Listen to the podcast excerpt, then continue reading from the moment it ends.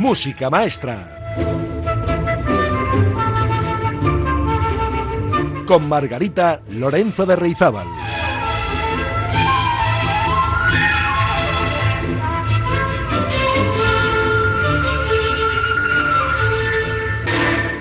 Hola, hola, bienvenidas y bienvenidos al programa 119 de Música Maestra. Hoy vamos a escuchar música muy conocida, piezas maestras de la música clásica que todo el mundo conoce, aunque a pesar de ello pocas personas suelen saber decir el título y menos aún el compositor. Pues hoy vamos a hacernos un pequeño autotest Amigas y amigos, vamos a ver cuántas obras de las diez que vamos a escuchar hoy son capaces de reconocer ustedes. Y se lo voy a poner fácil. Me basta con que acierten el título de la obra o el compositor. Y ya, si saben ambas cosas de las piezas, es que están preparados para obtener matrícula de honor en este pequeño examen. Les aseguro que va a ser muy raro que no hayan escuchado alguna de estas piezas de hoy. No hace falta saber música o haber ido al conservatorio para haber disfrutado de ellas en más de una ocasión.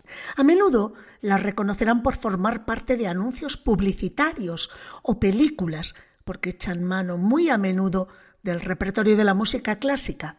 Algunos de estos temas seguro que además los han podido escuchar en versión pop, rock, coral, heavy metal o cualquiera de los estilos más actuales, porque también son muchos los grupos jóvenes que hacen versiones de música clásica adaptada a su estética particular y urbana.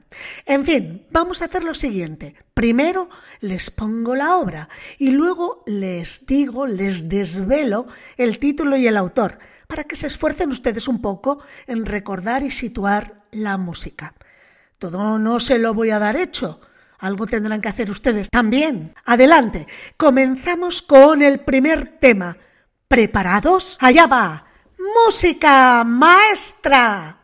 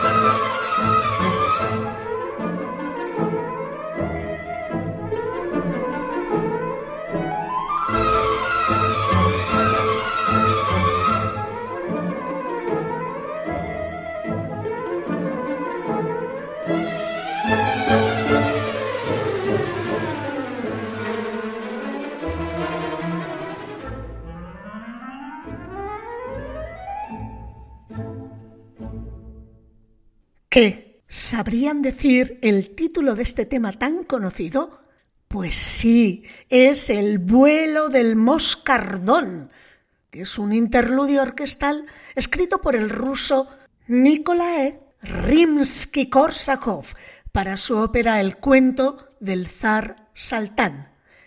Pues sepan que el grupo de heavy metal Manobar grabó esta canción con un solo de bajo de, de Joey de Mayo. Actualmente aparece esta música en muchísimas escenas de persecución, en el cine o en la televisión. Y luego, una curiosidad, el grupo español La Trinca, ¿se acuerdan ustedes? Tomó esta pieza musical para grabar uno de sus temas, el tema El IVA hecho fácil Aparece en su álbum de 1986 titulado Trinca, Sexo y Rock and Roll. ¿Quieren escuchar ustedes cómo adaptó la trinca este vuelo del moscardón de Rimsky-Korsakov? Pues escuchen, escuchen. Ay, que el IVA ya está aquí. Ay, que ya llegó. Es moderno porque sí. Y en Europa hace furor. Como somos de los pocos que lo saben calcular, si nos prestas tu atención, te lo vamos a explicar.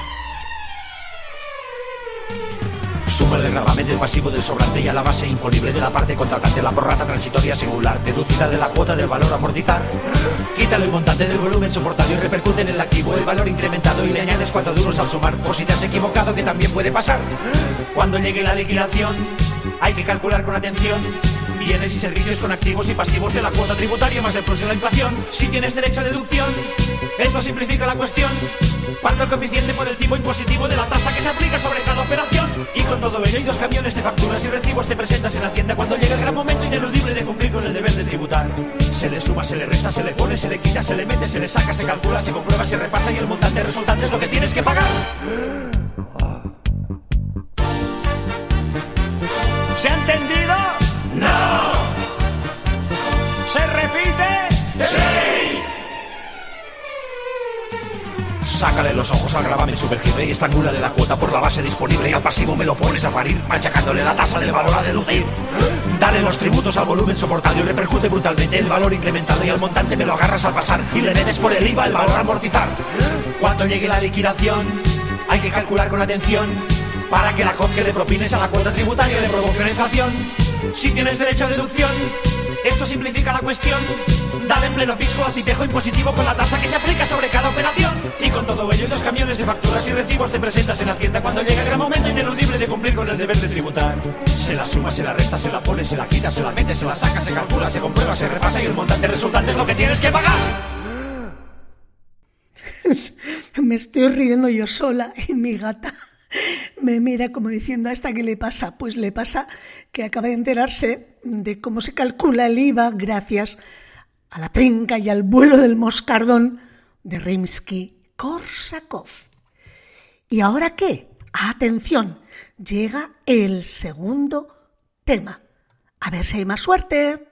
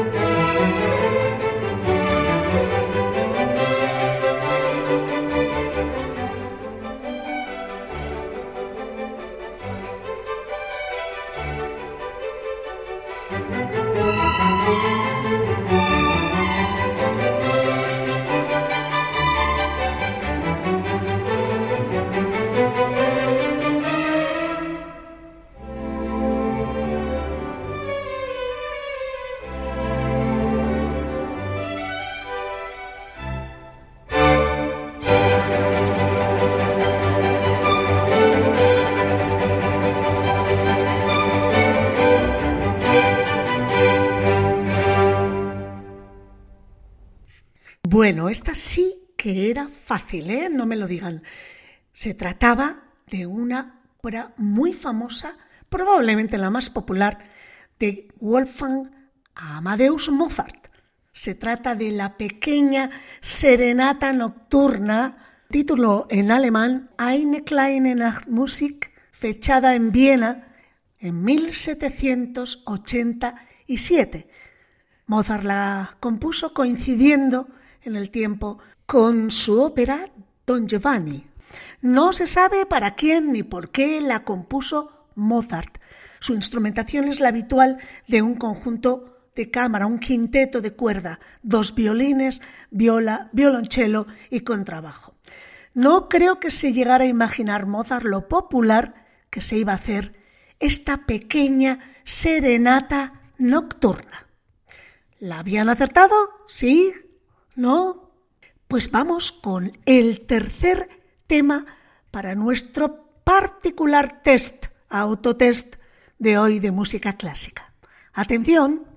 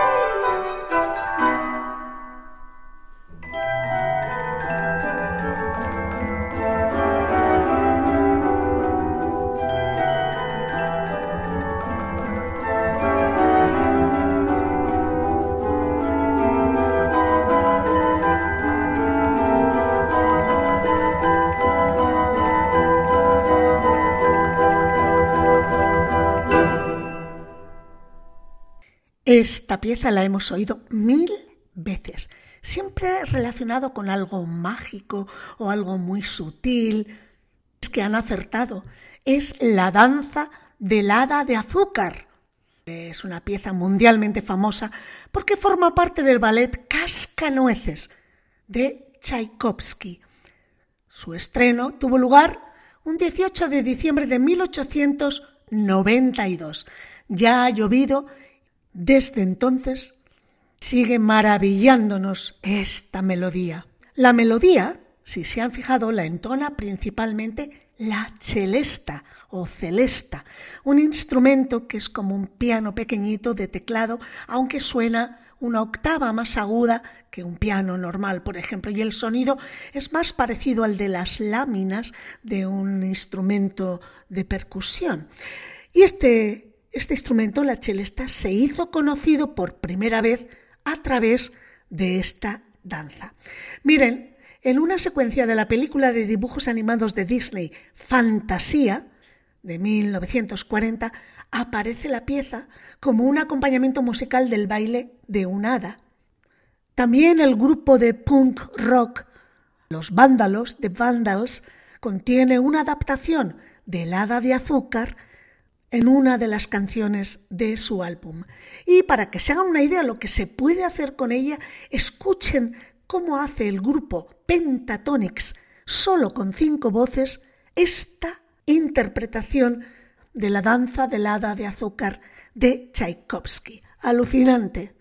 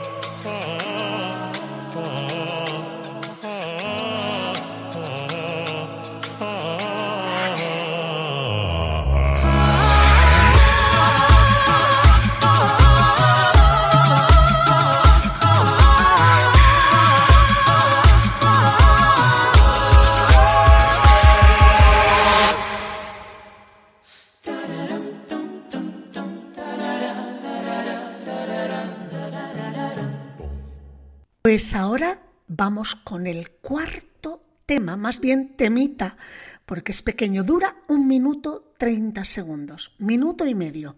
Se trata de los primeros compases de una obra mucho más extensa, pero, curiosamente, son estos primeros compases los que realmente han trascendido más allá de las aulas de los conservatorios.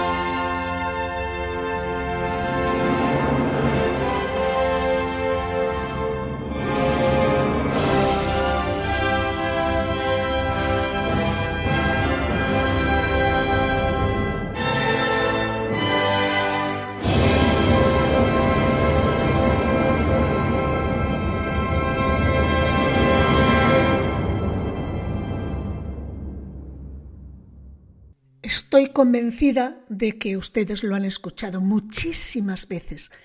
Este es el comienzo de Así habló Zaratustra, obra opus 30 de Richard Strauss. Es un poema sinfónico escrito en 1896, inspirándose en la obra homónima del filósofo Friedrich Nietzsche. Esta fanfarria inicial con instrumentos de viento metal y timbales está titulada Amanecer en las notas al programa que escribió el compositor y alcanzó gran popularidad especialmente con su empleo en la célebre película de Stanley Kubrick 2001, Una Odisea del Espacio. Esta película data de 1968. A esta célebre inclusión de Así habló Zaratustra en el cine le siguieron muchas otras, tanto en el ámbito cinematográfico y televisivo como en otros ámbitos muy distintos. Por ejemplo, ahora que está en el candelero el musical Charlie y la fábrica de chocolate, sepan que en la película original de 2005, durante la teletransportación de una enorme barra de chocolate, se emplea también esta música de Así habló Zaratustra. También en Los Simpson aparece en diversos episodios de la serie televisiva Así como en la película de 2007. Varios planetarios acompañan el inicio de su proyector de estrellas con el tema de apertura de esta pieza. También en la famosa carrera de las 24 horas de Le Mans se emplea habitualmente y se empleaba para dar comienzo a la carrera. Incluso en la serie infantil Doraemon, en la parte final de uno de los episodios, se escucha la apertura de esta pieza. Bueno, pues imagino que esta no ha sido nada fácil de identificar, ni el título ni el autor. Pero recuerden, cada vez que lo oigan, ah, se trata de Richard Strauss, y la obra lleva por título Así habló Zaratustra. Vamos a por otro tema, el quinto. A ver si hay más suerte.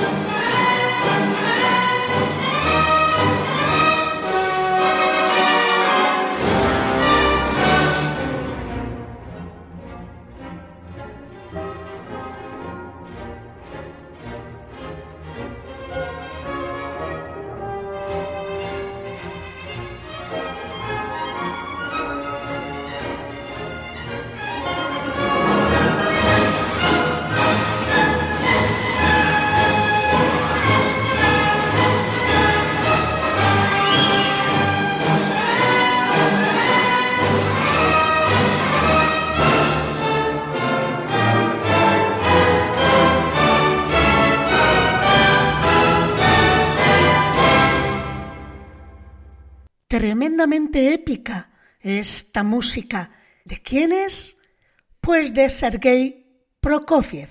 Se trata de la marcha de la ópera satírica de este compositor ruso titulada El amor de las tres naranjas. La ópera fue el resultado de un encargo durante la exitosa primera visita de Prokofiev a los Estados Unidos en 1900 18. La historia trata de un joven príncipe condenado por una bruja a viajar a tierras lejanas para buscar tres naranjas, cada una de las cuales contiene una princesa. Vagará por la tierra buscando las tres naranjas. Después de considerables viajes, trabajos, el príncipe descubre tres enormes naranjas, cada una de las cuales, al ser peladas, revela una hermosa princesa en su interior.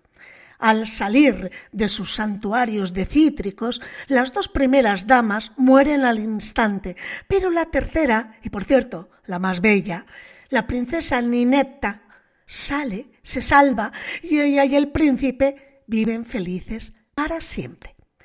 Así que ya ven, hay una ópera en la que las protagonistas son tres naranjas. Vamos a ver la siguiente, sí que sí que la conocen. Estoy convencida. Yo, de hecho, la primera vez que la interpreté, estaba embarazada de mi primer hijo y les puedo asegurar que no dejó de moverse la barriguita durante todo el tiempo que duró la interpretación. ¿Qué será? Ah.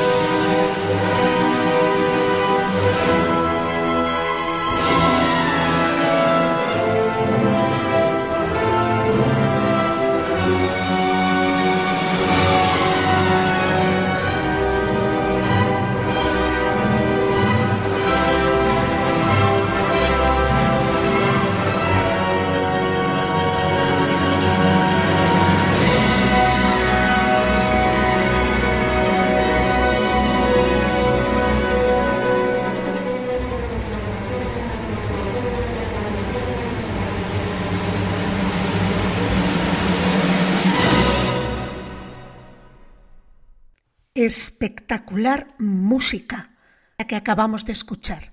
Seguro que a más de uno de ustedes les ha venido a la cabeza aquella película de Francis Ford Coppola que dice Apocalipsis Now de 1979, donde esta música acompaña unos helicópteros estadounidenses que están atacando una aldea vietnamita. Bien, eh, la obra no se llama Apocalipsis Now, la obra es La cabalgata de las Valquirias de Richard Wagner.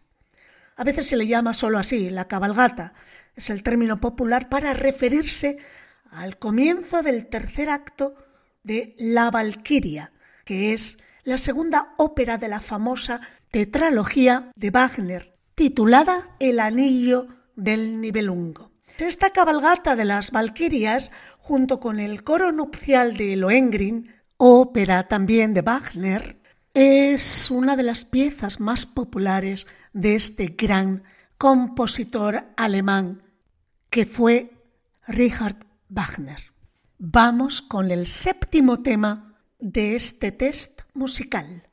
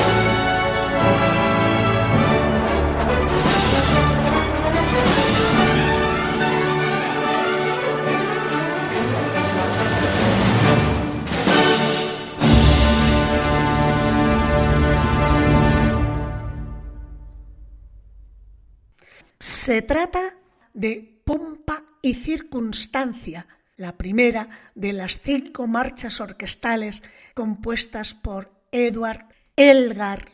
Esta es la marcha número uno. Recuerden, se llama Pompa y Circunstancias. Se estrenó en Londres en 1901.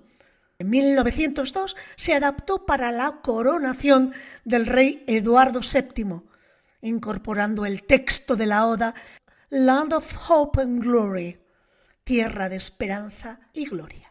En Estados Unidos esta marcha de pompa y circunstancia es conocida simplemente como el himno de graduación y está directamente asociada con las ceremonias de entrega de diplomas de los grados. En otros países eh, se emplea, por ejemplo, para recibir diplomas o acompañar la procesión de ceremonias de titulación en institutos de educación superior. Bueno, pues tengo ahora una buena noticia que darles. Disponemos de entradas dobles para el concierto de la Orquesta Sinfónica de Bilbao, de la Bosch, del día 27 y 28 de octubre en el Palacio Euskalduna dentro de su temporada de abono.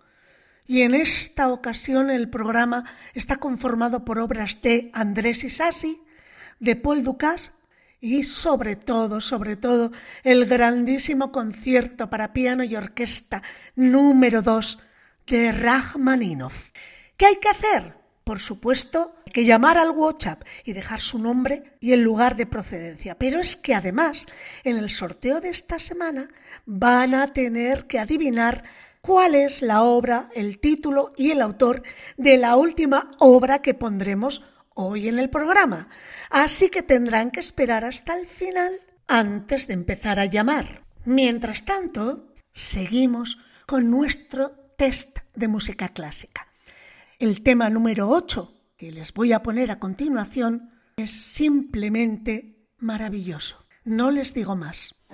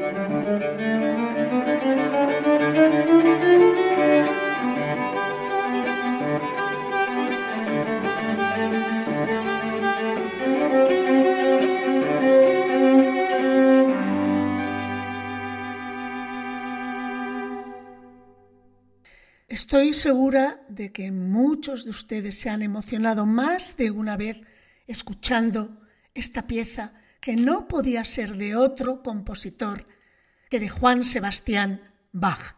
Claro, es la suite número uno para cello, concretamente el primer movimiento de esta suite para cello número uno de Juan Sebastián Bach. Lleva por título Preludio. Sin duda, el gran maestro alemán del barroco que permanece inconmensurable y que ha influenciado en todos los compositores de todas las centurias posteriores después de su muerte. Saben que el preludio en este contexto musical es una introducción para una pieza más larga de música. Y este preludio, este primer movimiento de esta suite para cello de Bach, frecuentemente se ha empleado como música de fondo para el cine y para los anuncios publicitarios. Vamos con la novena, la novena pieza.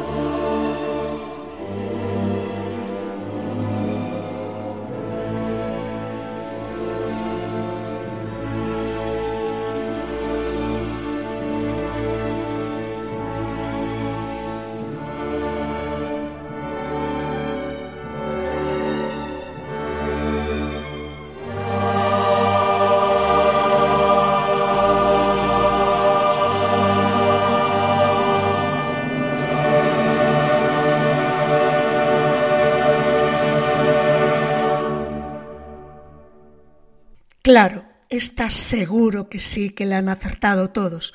Es el Requiem de Mozart, la misa de Requiem en re menor, basada en los textos latinos para el Requiem. El número que hemos escuchado es el titulado Lacrimosa, que es la parte final de la secuencia del Dies Irae.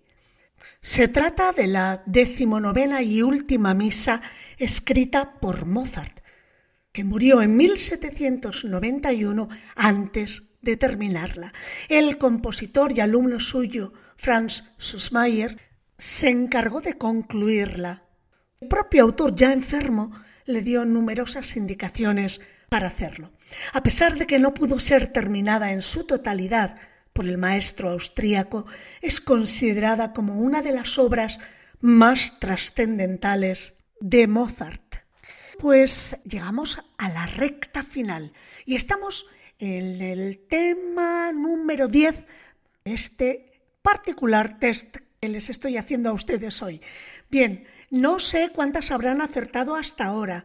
Quizás eh, una, dos o quizás todas. Quién sabe, entre ustedes seguro que hay muchos melómanos, porque que acierten los nombres, los títulos y los nombres de los compositores, los estudiantes de música o los profesionales de la música no tiene mucho mérito.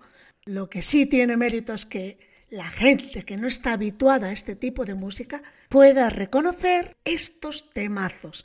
Bien, pues les he dicho antes que tenemos entradas dobles para el concierto de la voz del día 27 o 28 de octubre, se puede elegir, en el Palacio Euskalduna dentro de su temporada de abono. El concierto es realmente precioso, con una obra central maravillosa que es el concierto para piano y orquesta número 2 de Rachmaninoff. ¿Qué tienen que hacer?